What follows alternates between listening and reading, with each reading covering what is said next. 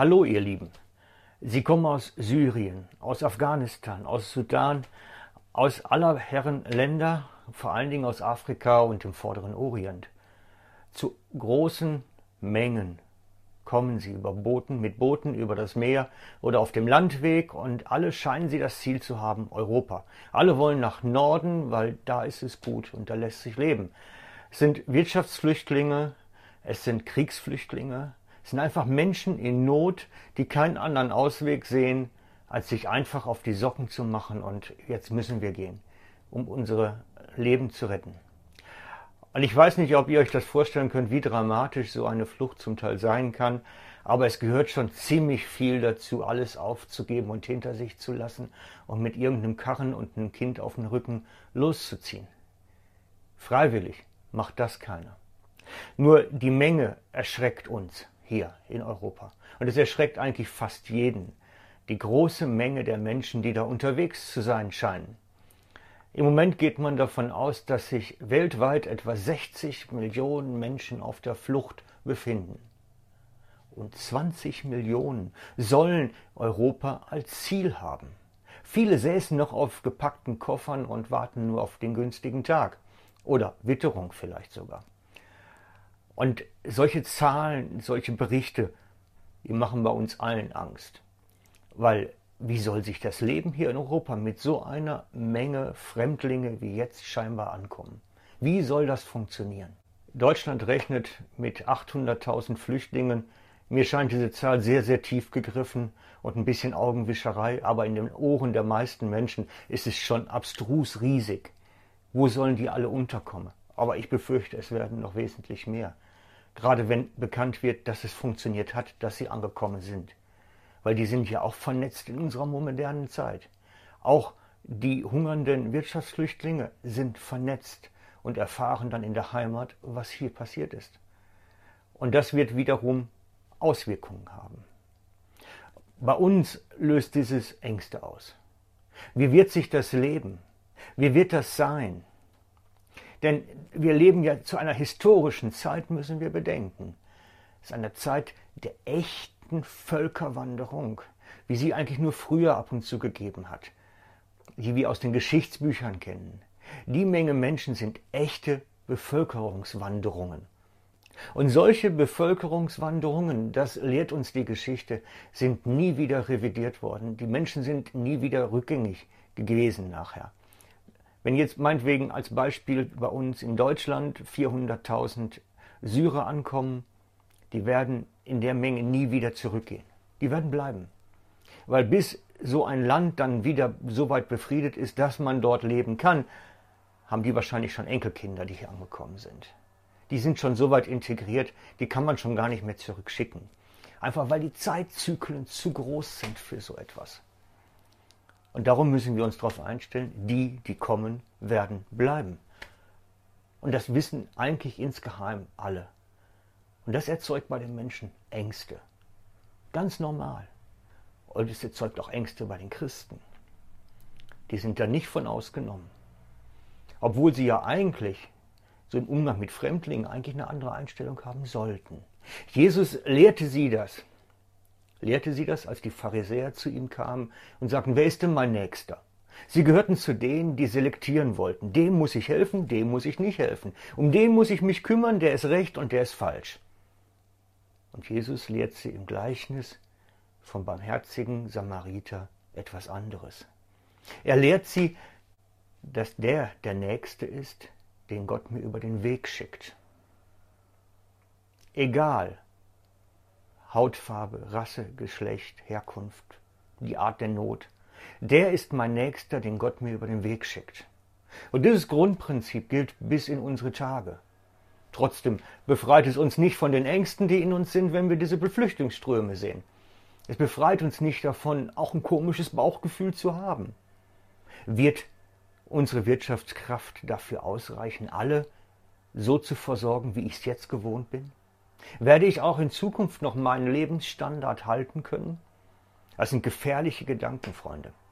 Es ist gefährliches Überlegen.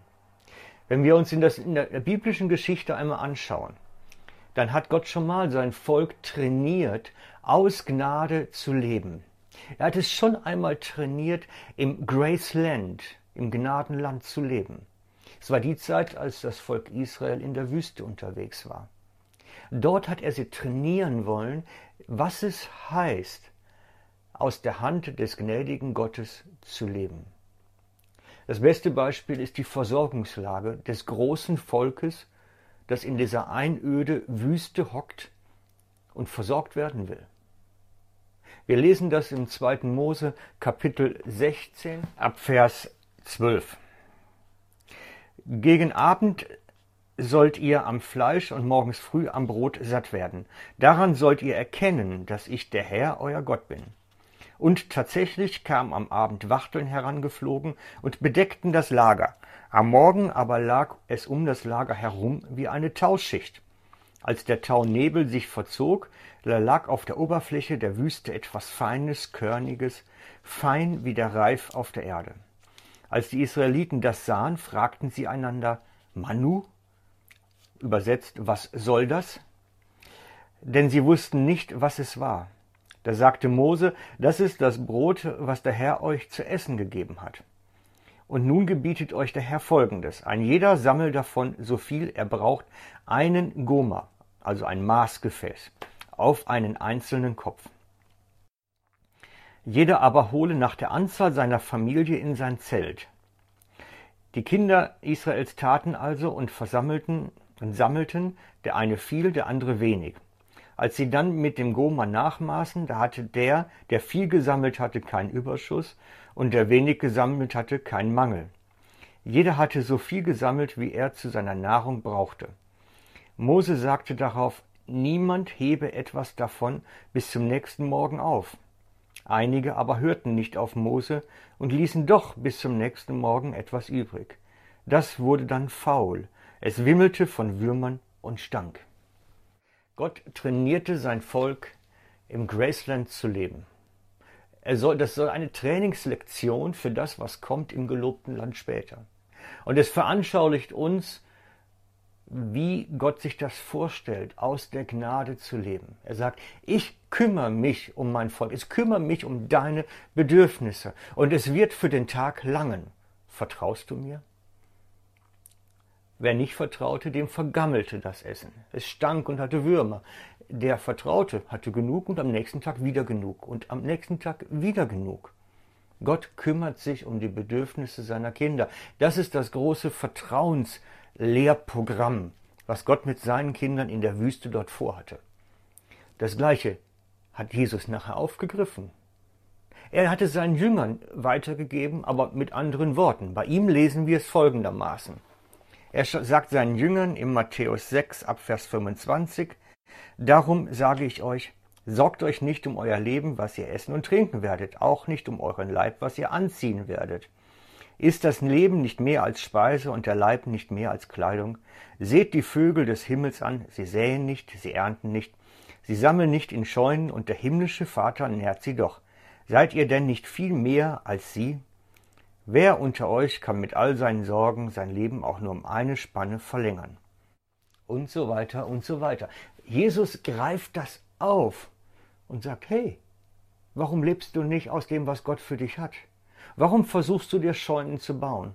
Warum versuchst du die zu krampfen? Warum lebst du nicht in der Gnade? Was hat das nun mit den Wirtschaftsflüchtlingen zu tun? Nun, wenn wir doch genau hinschauen und ehrlich sind, dann stellen wir doch fest, dass das eigentlich, was wir da erleben, eine Futterneid ist. Wir glauben nicht, dass Gott sich kümmert, sondern dass wir es selber machen müssen und haben dann Angst, dass es nicht mehr reicht. Wenn wir allerdings aus der Gnade leben würden, aus der Versorgung Gottes, dann wüssten wir ganz genau, es wird auch morgen reichen. Es wird auch reichen, wenn die alle gekommen sein sollten. Auch dann wird es reichen. Es wird genug sein, denn der liebende Vater schaut nach seinen Kindern. Aber bin ich bereit, das zu glauben? Und ich denke, da beruhen die Ängste der Christen her. Sie haben nicht gelernt, aus der Gnade zu leben, sondern sie leben aus dem, was sie selber machen. Sie leben nicht aus dem Vertrauen, das Gott gibt, sondern aus dem, was sie sich selber zutrauen. Und das funktioniert zumeist dann nicht gut. Und darum kommen bei vielen diese Ängste hoch. Und ich lade euch ein, lerne mehr und mehr aus dem zu leben, was Gott für dich hat. Aus dem Vertrauen auf ihn, den liebenden Vater, der sich um die Bedürfnisse seiner Kinder kümmert. Dann ist der Samariter kein Problem mehr. Dann können wir teilen und können uns auch um den kümmern, der uns vielleicht ein bisschen suspekt ist. Denn er ist der Nächste, den Gott mir über den Weg geschickt hat. Lernen wir daran? An der ganzen Geschichte. Ich habe das Gefühl, dass Gott uns jetzt in eine Schule nimmt, die Christen in der westlichen Welt. Und ich bin gespannt, was da am Ende rauskommt. Sehr gespannt. Sei dabei. Ciao, euer Frank.